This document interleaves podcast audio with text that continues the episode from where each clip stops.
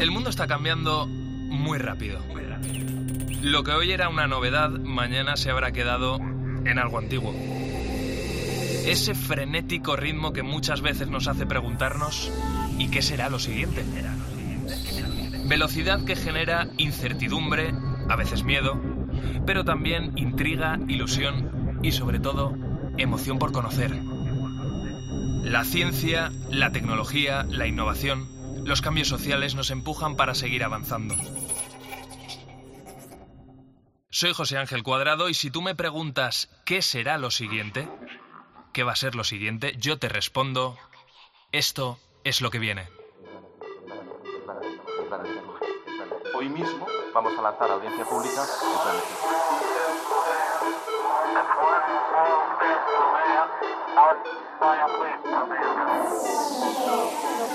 El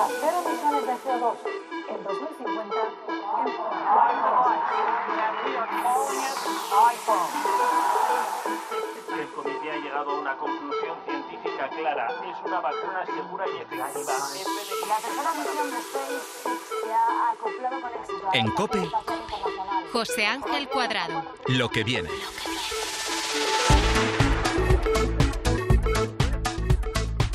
Si eres de esas personas que se marean cuando se suben a un coche, a un barco, me compadezco de ti, lo primero, porque sé que, que, es muy incómodo. Pero es que hoy, aquí en lo que viene, tengo una grandísima noticia que contarte. Un grupo de investigadores, los lidera Albert Quintana, han encontrado una solución.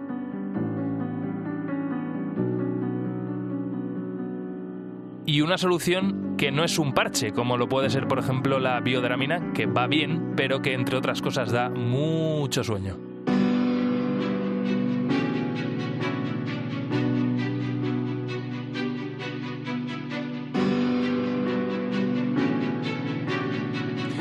Albert Quintana, profesor agregado del Departamento de Biología Celular, Fisiología e Inmunología. ¿Qué tal? ¿Cómo estás? Bienvenido a lo que viene. Muy bien, muchas gracias, bienvenido. Oye, Albert, eres bueno. también investigador del Instituto de Neurociencias de la Universidad Autónoma de, de, Barcelona. Oye, todo el mundo se está preguntando por la investigación, yo lo sé porque has salido en muchos medios de comunicación estos días, eh, te está preguntando por los resultados, pero los oyentes de lo que viene y yo mismo queremos saber por qué decidiste investigar dónde estaba el origen de los, de los mareos y cuál podía ser la mejor solución. ¿Esto te toca de cerca? ¿Te pasa a ti? ¿Tienes algún familiar que, que lo sufra? Pues de, de, hecho sí, bueno, yo lo, he vivido en mis carnes, como supongo que casi todo el mundo, en, en, mi familia también. Mi madre se marea casi nada más subir al coche, o sea que es una cosa que sí que, que la tengo muy cerca, pero la verdad es que entramos en este tema un poco de, de refilón, pues nosotros en el laboratorio trabajamos en diferentes enfermedades y en una de ellas el núcleo vestibular estaba muy afectado y para saber por qué falla queríamos investigar pues qué hace cuando todo va bien y por eso empezamos a, trabajar en este en esta parte del cerebro.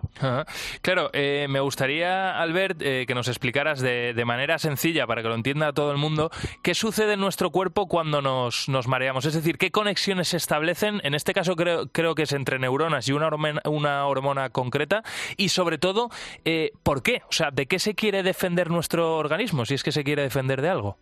Sí, pues, a ver, la, explicación más aceptada es que cuando nos mareamos es porque hay un conflicto entre lo que vemos, lo que nos llega por, a través de los ojos, la información visual, y la información que le llega al organismo sobre el movimiento y, y, la posición en la que estamos en ese momento, que llega a través del oído interno y a este núcleo cerebral que es el núcleo vestibular. Entonces, eh, dicho esto, eh, pues una de las cosas que siempre vemos es que marearse no es eh, no se ha originado ahora porque o pensando que vamos a ir en avión o en barco, sino que esto todos los animales se marean. Entonces hay muchas muchas teorías y la más aceptada para explicar por qué eh, mantenemos esta, esta conducta que no es nada agradable. Uh -huh. Y lo que se lo que se cree es que es una respuesta evolutiva a aquellas situaciones en la naturaleza en la que los ojos y el equilibrio no coinciden. Y una de las propuestas más aceptadas es que probablemente sea pues cuando ingieres algo tóxico, uh -huh. pues has, ¿no? has probado una fruta que te has encontrado ¿no? Ahí en, en, medio del bosque, lo pruebas y que te provoca pues que tengas visión doble o que mm, pierdas el equilibrio Y en esta situación el mecanismo de defensa del cuerpo es decir, bueno, pues vamos a iniciar una serie de respuestas para eh, limitar este daño, con lo cual vamos a bajar el metabolismo, vamos a quedarnos quietos, no vamos a, a bajar la temperatura corporal para si hay una toxina no la queremos más en el cuerpo, nos van a venir náuseas y si podemos vomitar, no todos los animales pueden vomitar, pero eliminamos esa toxina que probablemente hemos ingerido. O sea, que es un mecanismo de defensa que está ahí y que, claro, lamentablemente ahora tenemos medios de transporte que lo que hacen es activarlo pues cuando no queremos. Mm, claro, esto nos ha venido muy bien eh, para no morir en el pasado, ¿no? A nuestros antepasados les ha venido muy bien. Eh, claro, quizá ahora no sigue siendo eh, igual, de útil, ¿no? Ese mecanismo para determinadas circunstancias. y vosotros, precisamente lo que proponéis es un fármaco que ya existe, que ya está autorizado en Estados Unidos y, en Europa y que de alguna manera no nos generaría los mismos efectos secundarios que, por ejemplo, la biodramina, ¿verdad? En este caso se llama la devacepida. Em, ¿Qué hace este fármaco en concreto? Sí, nosotros lo que hemos identificado es que hay un grupo de neuronas que, se caracterizan porque tienen este factor, que es la colecistoquinina o CCK, y que su actividad es crítica para que se desarrolle el, mareo en nuestros modelos eh, experimentales. Entonces, como hemos identificado este factor, que las neuronas lo producen, pues nos planteamos de que probablemente hacen su acción a través de receptores para este, para este factor, que como bien dices es una hormona y a nivel del, de otros órganos tiene un papel, sobre todo a nivel gastrointestinal, eh, tiene un papel muy importante. a nivel de cerebro y en el sistema vestibular, que es el implicado en, el equilibrio, no teníamos claro qué podía hacer. Pero una vez identificado y, pensando que puede actuar a través de estos receptores, pues identificamos estos fármacos que eh, estaban desarrollados para otras, para otras indicaciones. Y, sí que es importante decir que ahora no puedes ir a, comprarlos al supermercado o a la farmacia. Esa era mi siguiente pregunta, exacto. pero, pero que ya lo que sí que es importante es que como ya se han desarrollado y hasta y, hay diversos, ¿no? Nosotros hemos probado uno, pero hay otros. se han desarrollado, hay muchas cosas que ya sabemos, que ya, pues, eh, a nivel de toxicología, a nivel de seguridad para, para, para, pacientes, o sea que hay muchos pasos que ya están hechos, que los podemos aprovechar y que nos pueden permitir, ¿no? Que se, que se autorice como tratamiento para el mareo eh, ¿no? mucho más rápido. La ventaja que tiene es que, al contrario de otros fármacos, como has dicho, que son los que tomamos ahora, que se basan en bajar el sistema de alerta general del cerebro, que es lo que hace la histamina en el cerebro, eh, y ahí es donde están actuando pues todos estos antihistamínicos que te van a ayudar al mareo, pero como contrapartida pues te van a provocar una somnolencia bastante importante. Como este fármaco no actúa por esa vía, pues no provoca la somnolencia, con lo cual esperemos que puedas tener lo positivo de no marearte y evitar lo negativo que sería pues que caerte dormido. Claro. Eh, ya has avisado tú, Albert, oye, que nadie se vaya a la farmacia y pida este otro, ¿no? Pero, pero, pero ¿qué, tiene que pasar entonces a partir de ahora para que ese fármaco sí se acepte o sí, se autorice precisamente para tratar el, mareo? Eh, ¿Cuáles serían los siguientes pasos? Eh, ¿Está en vuestra pues mano o no? ¿Vosotros te, podéis hacer algo? Sí, nosotros bueno, estamos eh, buscando las vías para, para llevarlo, ¿no? Evidentemente el fármaco está desarrollado hmm. por, por farmacéuticas y, y como decía antes, tienen la información ya, porque ya han hecho los estudios que son las primeras fases de desarrollo, toxicología, eh, pues como decía, ¿no? De que hasta qué dosis puedes dar. Todo ese trabajo ya está hecho. Entonces lo que habría que hacer es primero de todo, pues conseguir esos datos, ver si ya son públicos o si se pueden conseguir de, la farmacéutica e ir a las agencias regulatorias, ¿no? Ir a la FDA en América o ir aquí a la, a la, a la agencia europea, la EMA, y decir qué es lo que nos faltaría con toda esta información que tenemos, qué es lo que necesitáis ahora para esta indicación nueva. Sería hacer la última fase de desarrollo eh, justamente en el mareo para ver si es efectivo también en personas con el mareo. En los ratones hemos visto que es muy efectivo, ahora faltaría hacer el estudio para ver si en personas también. Que eso eh, eh, lo tenéis vos, o sea, lo, vais a intentar vosotros, lo vais a hacer vosotros o, o esa fase ya, ya veremos. Eh, lo estamos intentando iniciar, ¿no? O sea, una vez que las agencias regulatorias te dicen, de acuerdo, toda esta información previa podemos usarla, podemos reciclarla, entonces, evidentemente, la última fase siempre es la más eh, costosa de todos los estudios, ¿no? Y, ahí es donde alguna farmacéutica, que yo creo que hay interés también, ¿no? Porque sí, hay mucha gente que sufre esto. Entonces, claro, cuando hay interés y, ya tienes el la mitad o más de la mitad del camino hecho, pues siempre es más fácil que, que, haya el apoyo de una farmacéutica que diga, vale, pues vamos a probarlo en esta, en esta aplicación, ¿no? En esta indicación. Mm. Pero es, es, lo que estamos. Nosotros vamos a empezar el camino, ¿no? Hemos pasado del laboratorio a ver si podemos empezar eh, ensayos clínicos y aprovechar esta información y luego ya eh, para la, última fase una farmacéutica tiene que, tiene que lanzarse. Mm. Oye, una última cosa, Albert. Bueno, ya, no es pregunta, es eh, reflexión. Estaba yo pensando esta mañana mientras preparaba esta entrevista. ¿Cuánto nos queda por conocer de nuestro cerebro, verdad? O sea, ¿cuántas cosas quedan aún por saber de, de nuestro cerebro? Sí, de hecho, mira, esto es una frase que siempre pongo en todas las clases que doy aquí en la universidad, porque aprovechando una frase de Ramón y Cajal, ¿eh? que es así el premio Nobel en ciencia que tenemos y ya hace unos cuantos años. Eh, su cita siempre es: hasta que no entendamos el cerebro, el mundo seguirá siendo un misterio. y eso es del 1900 y sigue válido ahora, ¿no? Podemos, podemos ir a Marte, podemos ir a todos lados, pero el cerebro todavía no lo conocemos. Desde luego. Y creo que sí. Bueno, vosotros habéis aportado vuestro granito de arena para entenderlo un poquito mejor y en este caso eh, para saber qué conexiones eh, hay en nuestro cerebro suceden cuando, cuando nos mareamos y nos las acabas de explicar aquí en, lo que viene. Así que Albert Quintana ha sido un lujo escucharte y que vaya muy bien lo que queda de, proceso. Ojalá este medicamento se autorice, lo probéis en personas o lo prueben en personas y se demuestre que desde luego sí que eh, tiene efectividad, ¿no? que es efectivo y lo podamos comprar en las farmacias en un tiempo. Sería genial. Perfecto, sí, sí, es lo que yo creo lo que queremos todos. Sé que para ello, para ello, en ello estamos. Cuídate mucho, mucha suerte. Muy bien, muchas gracias. En Cope, lo que viene. Lo que viene. José Ángel Cuadrado. En los últimos 10 años, el número de personas con alergias alimentarias se ha duplicado. Y se estima que entre el 6 y el 8% de los niños sufren de, esto. Eso es casi uno de cada 10. Fijaos que nos ha contado al equipo de lo que viene Antonio Letrán, que es médico especialista en alergología. Que la alergia alimentaria está eh, aumentando y está aumentando sobre todo en la población infantil, en la población pediátrica. Y no solo es que esté aumentando, sino que además estamos viendo que los casos eh, cada vez son más complicados. Bueno, como decía el doctor Letrán, cada vez más niños sufren eh, alergias a determinados alimentos y además alergias múltiples y alergias que pueden generar bastantes problemas. De hecho, una alergia alimentaria es potencialmente mortal para la persona que, que la sufre.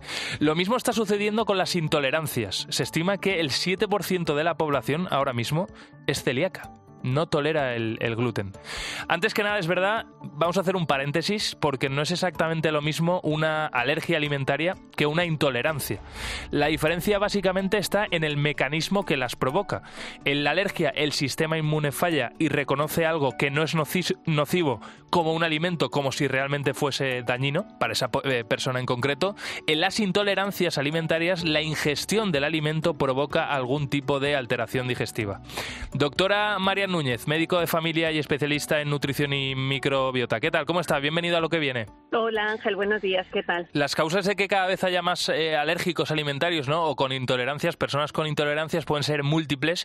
Eh, en el caso de, que cada vez haya más celíacos, por ejemplo, una de ellas podría ser la calidad del trigo que se usa en la producción de, alimentos. Claro, yo, doctora, le pregunto, ¿la ultraprocesación de los alimentos podría ser efectivamente una de las causas? Yo, yo creo que sí, ¿no? Efectivamente, la manera en la que procesamos los alimentos que vamos a ingerir, pues se producen alteraciones que en este caso, por, mi campo, no afectan directamente a, la microbiota.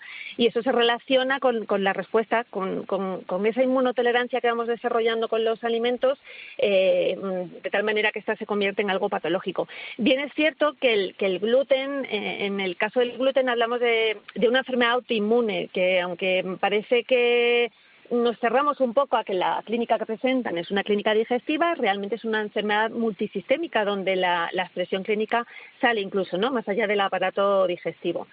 Eh, y en el caso del gluten, pues eh, sí que efectivamente parece que pudiera haber una relación con, pues con, las semillas, ¿no? La, esta, estas eh, semillas que son transgénicas. También mm. se habla de la posibilidad de que intervengan pues los pesticidas o eh, con los que se trabaja trabaja el suelo, pero no cabe duda que, que, la manera en la que manejamos los alimentos, y en este caso estos alimentos ultraprocesados, afectan directamente a, al número de intolerancias que parece que, van en aumento. Eh, al doctor Antonio Letrán, que es médico especialista en alergología, lo, recuerdo, le preguntaba también si el consumo de alimentos de otras latitudes, de otras zonas geográficas, afectaba también a todo esto. Si le parece, doctora, vamos, vamos a escucharle. Eh, para nosotros ahora es mucho más sencillo eh, comer eh, alimentos de otra zona geográfica o alimentos tropicales cuando vivimos en zona continental, pues indudablemente los hábitos de consumo van a determinar los tipos de alergia que, tengamos, ¿no? Bueno, pues básicamente el doctor dice que, que algo de esto hay, ¿no? claro, yo le planteo, ¿es posible que introducir una serie de alimentos en edades ya avanzadas provoque en nuestro cuerpo una reacción no deseada? ¿Eso por qué sucedería? Primero, pues porque no hemos acostumbrado a nuestro intestino, que es donde empieza la respuesta inmune, ¿no? que, que te comentaba antes, de inmunotolerancia a, a, estos componentes de los alimentos, al hacerse tardía, mm, pues quizás nuestro cuerpo responde de una manera exagerada. Eh, por otro lado, bien es cierto también que mm, quizás no, genéticamente estamos predispuestos a no metabolizar correctamente estos alimentos. Ocurre, por ejemplo, con la, con la soja, ¿no? Eh, no es un alimento originario nuestro, entonces eh, lo vemos, mm, por ejemplo, en, en mujeres menopáusicas que se suplementan con soja intentando evitar, ¿verdad?, los efectos secundarios de, de la menopausia y, sin embargo, en un alto tanto por ciento de estas mujeres estos suplementos no funcionan por el hecho de que no lo metabolizamos correctamente. Eh, entonces, eh, bueno, pues es una manera en la que esto influye. Pasa pues con alimentos como la chía o la quinoa, que se han introducido ahora como alimentos eh, superalimentos, ¿no? Pero que no forman parte de nuestra, de nuestra dieta tradicionalmente. Eh, claro, hemos hablado de alergias, hemos hablado de intolerancias. En, en, el caso de las alergias estamos hablando de una reacción de nuestro sistema inmune, ¿no?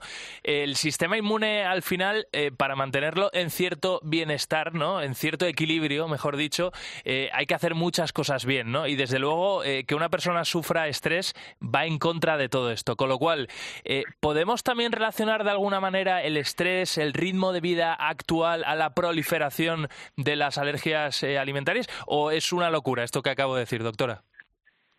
A ver, yo creo que, las, verdades absolutas eh, no, no, existen, ¿no? Siempre tenemos que intentar relativizar. Desde mi punto de vista, quizás guarda más relación con, la presencia de las intolerancias alimentarias por los cambios que se producen en la composición de la microbiota eh, que, en las que el, estrés juega un papel juega un papel importante. Eh, lo que no quita que bueno que quizás esa hiperestimulación no que se produce por, el estrés eh, son cadenas eh, químicas de las que actúa por ejemplo el cortisol que es que es una hormona importante pues lleven a que tengamos una, una respuesta exagerada ante la ingesta de un alimento y que se pueda precipitar una, mm. una reacción alérgica mm. si bien de entrada bueno parece que, que, lo que nos dice la razón es que sí que está más relacionado con las intolerancias que con las con las alergias desde luego desde luego que sí pues doctora Marian Núñez médico de familia especialista en nutrición y microbiota. Ha sido muy interesante escucharla. La despido porque ahora eh, voy a recomendar un trabajo que, que, está haciendo el doctor Antonio Letrán y que va a ayudar muchísimo a gente que tiene alergias. Pero antes, mil gracias eh, por su tiempo. Estupendo, muchas gracias. Cuídese, cuídese. Bueno, pues lo que le decía la doctora, y ya por, por terminar, ¿no? Esta sección relacionada con, o en la que hemos hablado, mejor dicho, de intolerancias y, bueno, de la alimentación, ¿no? De los problemas que nos puede generar. Precisamente para hablar de las alergias, el doctor Letrán ha preparado una aplicación que lo que pretende es ayudar a todas esas personas que sufran algún tipo de alergia alimentaria. Esto es lo que nos ha contado. Bueno, pues en el último año me he visto inmerso en un proyecto de una aplicación para el paciente alérgico se llama Alergap. Alergap es una herramienta, es una guía de asesoramiento al paciente con alergia alimentaria que se enfrenta a alguna reacción accidental eh, por la toma del alimento frente al que es alérgico. Es una herramienta de descarga gratuita, eh, tanto en las, en las, bibliotecas habituales de aplicaciones, y que está diseñada para el paciente que eh, tiene ya un diagnóstico y un tratamiento prescrito por su médico alergólogo, médico especialista en alergias. La aplicación fundamentalmente lo que va a hacer es asesorar en, el momento agudo de la reacción accidental del tratamiento que de forma correcta tiene que tomar el paciente para minimizar, para controlar los síntomas fruto de esa reacción accidental. De forma que eh, tiene una serie de algoritmos de tratamiento que te ayuda desde el principio hasta el final de la reacción accidental, tanto en casos leves como eh, en casos graves. En COPE, lo que viene. José Ángel Cuadrado.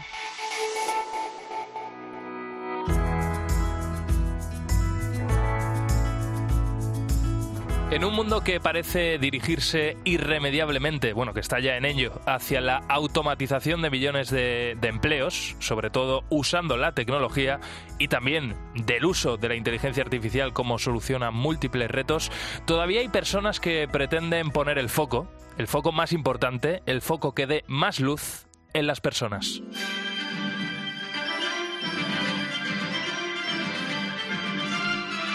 En lo que viene mm, vamos a charlar este ratito, estos próximos minutos sobre cambios sociales. Bueno, en concreto sobre un cambio social. Xavier Parra, autor del libro Humanistic Revolution, Manual para líderes en la era de la inteligencia artificial. ¿Qué tal? ¿Cómo estás? Bienvenido a lo que viene, Xavier. Hola, ¿qué tal? Muchas gracias. Oye, Xavier, estás también al frente de la consultora de Visual Thinking. Eh, oye, lo primero que te quiero preguntar, por ser muy directos, ¿eh? ¿eh? ¿poner el foco en las personas significa dejar la tecnología a un lado o no necesariamente? Pues no, no, no, no solo no necesariamente, sino que es todo lo contrario. Necesitaremos el talento de todos justamente para poder integrar en nuestras organizaciones esta avalancha y esta nueva revolución tecnológica que se nos viene, entre otras cosas. Oye, otro de los puntos muy interesantes y además está muy de moda, ¿no? Eh, las empresas humanistas, de alguna manera, como hemos dicho, son las que van a poner a las personas en el centro de todo y aquí es muy importante que exista un bienestar, un equilibrio entre el trabajo y la vida. Eh, Xavier, yo no sé si, si tú coincides conmigo, pero vamos, yo hacía la reflexión el otro día con, con un amigo, sobre todo las nuevas generaciones, también la gente más mayor, ¿eh? pero sobre todo las nuevas generaciones prefieren eh, ganar menos y tener más tiempo libre. Eh, esto está relacionado con ese equilibrio entre el trabajo y vida, pero es verdad que estamos en un momento en el que las empresas necesitan competitividad, necesitan resultados. Eh, todo esto es muy complejo. ¿Cómo se llega a un equilibrio? ¿Cómo se puede llegar a un equilibrio? Pues mira, yo pienso que en, abriendo el, intentando em, hacer un poco resumen ¿eh? de, la reflexión esta última que has hecho, no, no es que busquemos un equilibrio, es que lo que tenemos que crear es un ecosistema que se va a autorregular solo. Ese ecosistema es un ecosistema en el cual pongamos a las personas en el centro porque es que ahora es cuando más necesario que nunca el talento de, todos para, para abordar esta nueva, eh, esta nueva revolución. Y te pongo eh, algunos ejemplos de cuando decimos eh, personas en el centro y, y, hablamos de ese wellness corporativo, de qué de qué estamos hablando. ¿no? Normalmente las empresas cuando han trabajado ese ecosistema humanista o, o han trabajado en el wellness corporativo para crear un entorno en el cual las personas se puedan desarrollar, han puesto énfasis en elementos, como tú bien decías, ¿no? pues el, poder compaginar vida laboral y vida profesional. Pero es que esa flexibilidad justamente lo que nos da es que la persona esté en unas condiciones mucho más óptimas para rendir el máximo posible. Hablamos mucho últimamente de retener el talento, pero incluso retener el talento es como una especie de falacia, ¿no? Tú creas las condiciones para que la gente esté a gusto, a gusto en tu en tu compañía y generas condiciones para que cada uno se pueda desarrollar, ¿no? Y no te va a hacer falta retener el talento porque tu empresa será un ejemplo de un lugar donde es deseable trabajar. Es también algo muy interesante y a tener en cuenta lo que tú decías, ¿no? El wellness corporativo. Claro, más allá de los programas tradicionales de, salud, yo estoy pensando, por ejemplo, aquí en la radio, ¿no? En COPE, todos los años tenemos como una revisión anual eh, donde nos chequean, ¿no? ¿Qué tal nos encontramos? Pero esto no va por ahí. O sea, eh, aquí, por ejemplo, deberíamos hablar o las empresas deberían, tener, eh, deberían empezar a tener en cuenta los programas, por ejemplo, de salud mental, ¿verdad? Sí, aquí hay muchos elementos que, juegan en, este, en este ámbito del wellness. Tú, has comentado el de, de, programas de salud y bienestar, pero podríamos hablar también pues, de encontrar con espacios de trabajo flexible, donde está el teletrabajo, por ejemplo, también. Crear entornos positivos y respetuosos, que es también una cultura de la manera en la cual nos comunicamos entre nosotros y con nuestros líderes, ¿no? Desarrollar también profesionalmente a, nuestro equipo, darle oportunidades de que, de que crezca.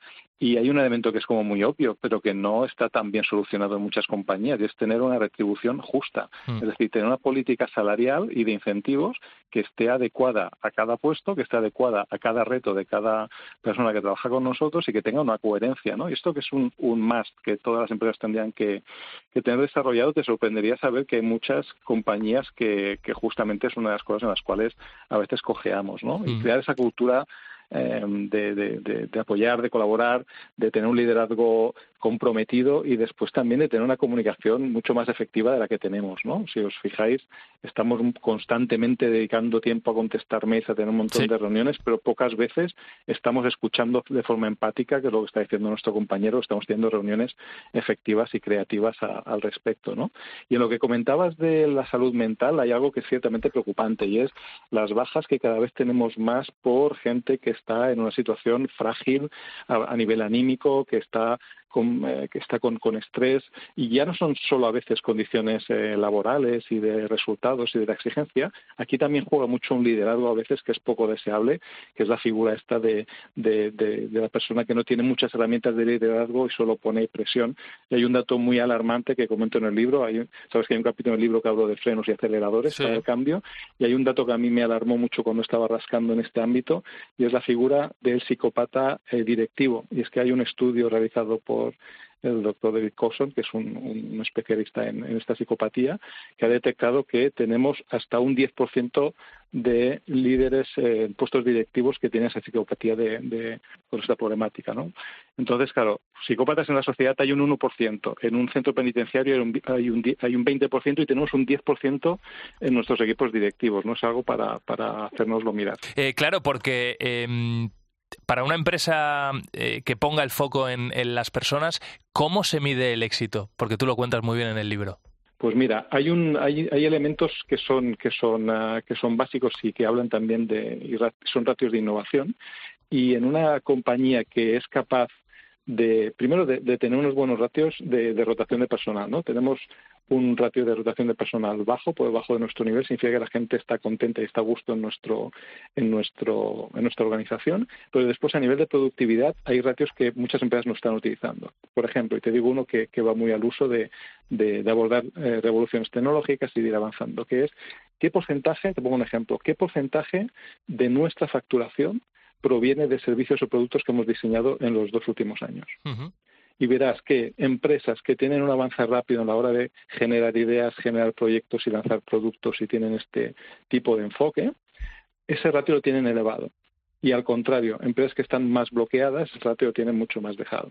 Yo creo que también eh, es muy relevante eh, que una empresa, sobre todo lo digo porque lo, he leído en, tu libro, ¿no? Y, me ha hecho reflexionar, ¿no?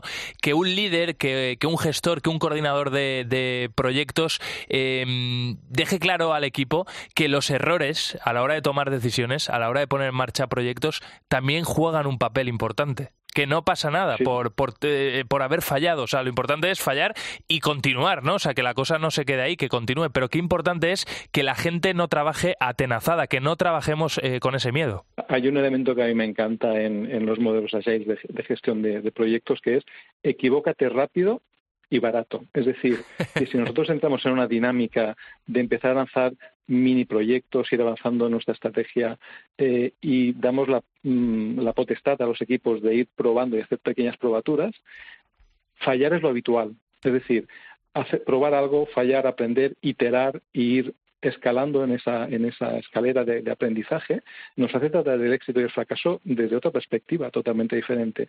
Si estamos en el otro ámbito de generamos grandes proyectos que son grandes piedras que, que, lanzamos tres al año solo y dependemos solo de esos tres proyectos, la tensión y la presión que tú tienes sobre un macroproyecto que ha costado un dineral o una parte importante de, tu, de, tu, de tu CAPEX del año, eso te va a provocar mucha más tensión. Con lo cual, iterar, ir poco a poco y tener esos pequeños fracasos y esos pequeños éxitos que nos permiten avanzar y entender sobre todo el fracaso y el éxito de otra manera, un poco como si fuésemos una, una startup. Sí, es un poco... Ese, startup famoso que, hablábamos de, ese tipo de empresas es muy aplicable a la gestión de microproyectos en grandes compañías o en pequeñas compañías, esto es independientemente del tamaño de la organización. Desde luego que sí. Oye, una última cosa, la inteligencia artificial. Al final tu, tu libro tiene ese subtítulo, ¿no? Manual para líderes en la era de la inteligencia artificial. Eh, por lo que estás viendo tú, ¿no? Eh, ¿Cómo están integrando de manera general las empresas la inteligencia artificial? En algunos casos, los trabajadores de esa empresa se sienten amenazados por cómo los jefes están decidiendo que se eh, incorpore la inteligencia artificial. Mira, esto está yendo súper rápido y en un tiempo récord la inteligencia artificial nos está permitiendo automatizar un montón de tareas. Para mí la pregunta clave aquí, eh, o es doble, la pregunta es, primero, ¿cómo vamos a aprovechar eh, esa tecnología para nosotros optimizar nuestros procesos, lanzar más productos y más servicios y que generen más valor al cliente y a la sociedad?